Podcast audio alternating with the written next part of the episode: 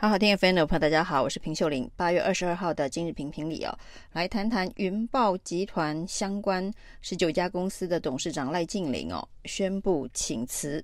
他说呢，因为他政治人物的身份啊，那造成了云豹的麻烦。那他特别提到，因此呢，他不希望这些指控影响到云豹的相关经营哦。那赖劲凌会在这么短的时间之内请辞。而且用非常火速的方法，包括了这个云豹的独立董事李退之，这都是属于跟赖清德关系亲近的新潮流政治人物。另外一方面呢，赖劲凌的女儿赖品妤也正在细致选立委。赖劲凌的大动作是不是辞官救女哦？那还是因为赖清德选情的大局为重？一般大家都是从政治角度切入哦，那也符合赖清德这次参选以来一路走来非常神速、快刀斩乱麻、断尾求生的风格。那一连呢处理了李正皓、林非凡等等六个民主大联盟的成员哦，已经提名又纷纷不是退选啊、就是呃被退选了。那这就是赖清德的风格，而赖静玲呢，在辞掉云豹董事长发出的四点声明当中啊，第一点呢，他指出的是啊，所有的指控都必须要有证据哦，否则就是抹黑哦。那他个人以及云豹集团都不会坐视不管了。那至于指控需要有证据，指的到底是哪一个部分呢？因为截至目前为止呢。指控赖静玲是云豹集团十九家公司的门神这件事情哦，那到底是门神还是不是门神呢？就是呃，任用赖静玲担任董事长，是不是有特殊的除了呃公司治理以外的相关的目的哦？那至少云豹的创办人大股东哦说敦请赖静玲担任董事长哦，是因为。这一个绿能公司啊，必须跟政府机构打交道哦。那这是由赖静玲出面，会是一个非常好的沟通桥梁哦。那把这个赖静玲的功能性啊描述得如此清晰哦，那是不是门神？那恐怕就是可受公平的范围哦。那至于指控需要有证据哦，那他确实是云豹相关。公司十九家子公司的董事长，那这部分的这个指控都是公开的财务报表上面所呈现的。那至于云豹相关的公司啊，捐在选举的时候呢，捐输政治献金给民进党的政治人物以及民进党新潮流的政治人物特别多。的比例哦，那这部分呢，也都是公开监察院的相关申报资料，所以截至目前为止哦，这个指控赖静玲的相关的资料都属于有证据的范围啊。那至于呢，赖静玲的这个反核是不是就是赖品妤呢反核的一个主要的原因啊？那跟绿电。的经营百亿绿电的产业有没有关系啊？那这部分呢，应该也都属于可受公平的范围哦。那赖劲凌再度强调他自己哦，就是非常坚定反核的。那当年呢，这个推动绿能的再生能源发展条例是他二十五年前担任立委的时候所推动的。那他推动绿能就是为了守护台湾哦，因为他反核。那反核。跟绿能之间的这一个关系哦，那到底有没有利益输送的关系？这才是外界放大检视所关心的地方哦。那这部分呢，的确目前找不到直接的证据哦，所以呢，也没有人呃做相关的指控哦。那另外呢，他说呢，这云豹的经营啊，包括了指的应该是。这一个政治现金法的部分哦，都是遵守证券交易法，他特别没有把政治现金法写进去哦，因为包括了再生能源发展条例，包括了证券交易法，包括了政治现金法，应该是这一波云豹的风波最重要的几个法令哦。那赖劲凌强调。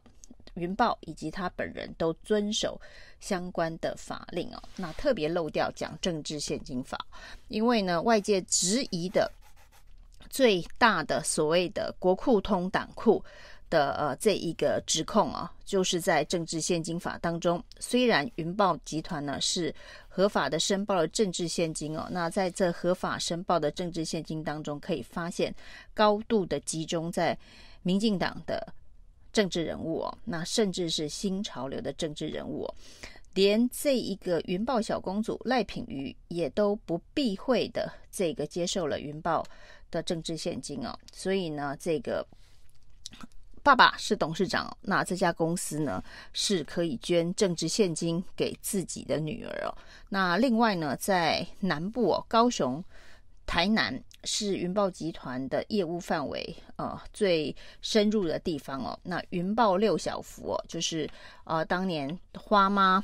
在市议会护航的六小福，云豹六小福也都分别拿了不少的政治现金哦。那这到底有没有国库通党库、通新潮流金库的这个疑义啊？那这个赖静玲是咬住都符合相关的法令哦。那的确，不管是证券交易法。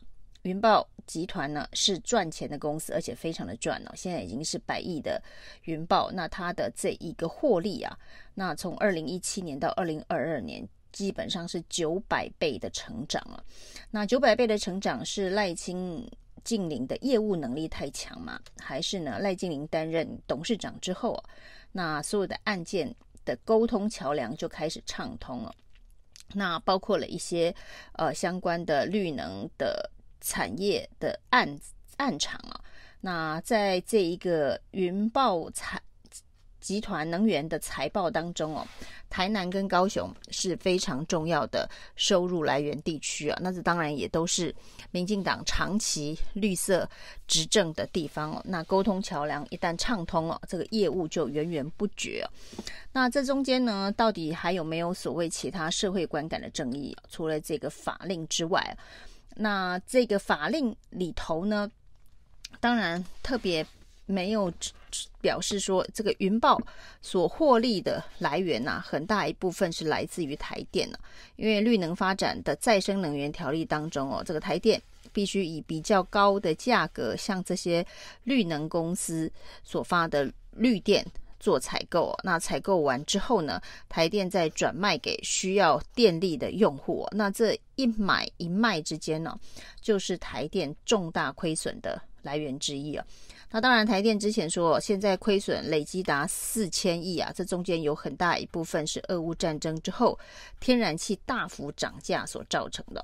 那即便天然气大幅的涨价，但是呢，在绿电的发电的过程当中，这一买一卖中间的价差也是台电重大亏损的来源之一啊。那赖静玲指控哦，这个台电啊，这个发展绿能啊，绝对啊不是亏损的主因啊。但是呢，云豹能够有百亿的营收，能够有数亿的获利啊，那这中间跟台电的依注是绝对有关系，而台电。的这一个呃预算亏损的补缺都是来自于全民的纳税哦，那肯定是来自于国库哦。所以呢，国库在这一个再生能源条例的规范之下，算在合法的范围之下，让云豹赚了这样子的一个绿能财啊，那是不是呃有在法令上面需要有所斟酌跟讨论？或者是呢，云豹赚了这样子的一个政府的钱之后，他该如何回馈，或是他该如何运用，是不是也应该属于可受公平的范围哦？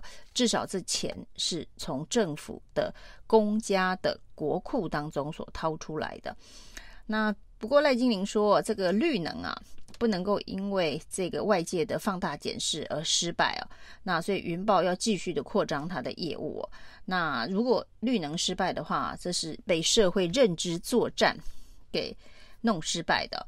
特别是他提到这台电没有停电问题哦，那也没有缺电问题哦，那所有的停电啊都是不是跟缺电相关哦，所以发展绿能不会造成缺电呢。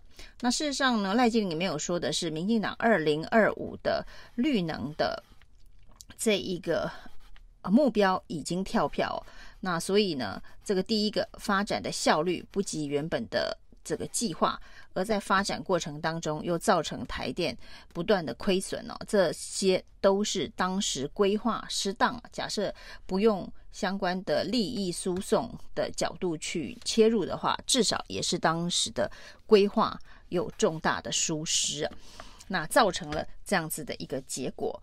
那当你用政府从政府从台电赚来的钱，又回馈给这个党政的缺口，回到这一个政治人物的口袋，这整个过程当中哦，就是传统上面过去民进党指控国民党的党产有很多是国库通党库的这个运营模式哦，只是呢，这个绿能产业现在似乎也成为新党产了，就是党产二点零版了，那也成为这一个民进党在运营。的一个呃间接性的党产哦，因为从台电赚来的钱又转往民进党政治人物的政治现金哦，虽然在途径上面都是合乎法令的相关的规范哦，但是在道德上，在社会观感上哦，云豹或者是整个台湾很多的绿能产业哦，现在看起来都像是民进党的小金库哦。是一种新世代、新形式的党产，那只是在这一个党产条例当中哦，完全无法规范到这类的党产哦。那只是接下来如果政党轮替，是不是呢？也会有转型正义需要重新追究的需求哦。那是不是党产？有没有党产的功能哦？在新时代里头有新定义哦。在法律合乎法律规范的包装之下，有没有违反政治道德、社会观感不佳的疑虑哦？这是正在选总统的赖清德最在意的事情哦。从赖净琳被断尾求生的角度来看呢，赖清德显然觉得这恐怕是有碍观瞻呢。以上是今天的评评理，谢谢收听。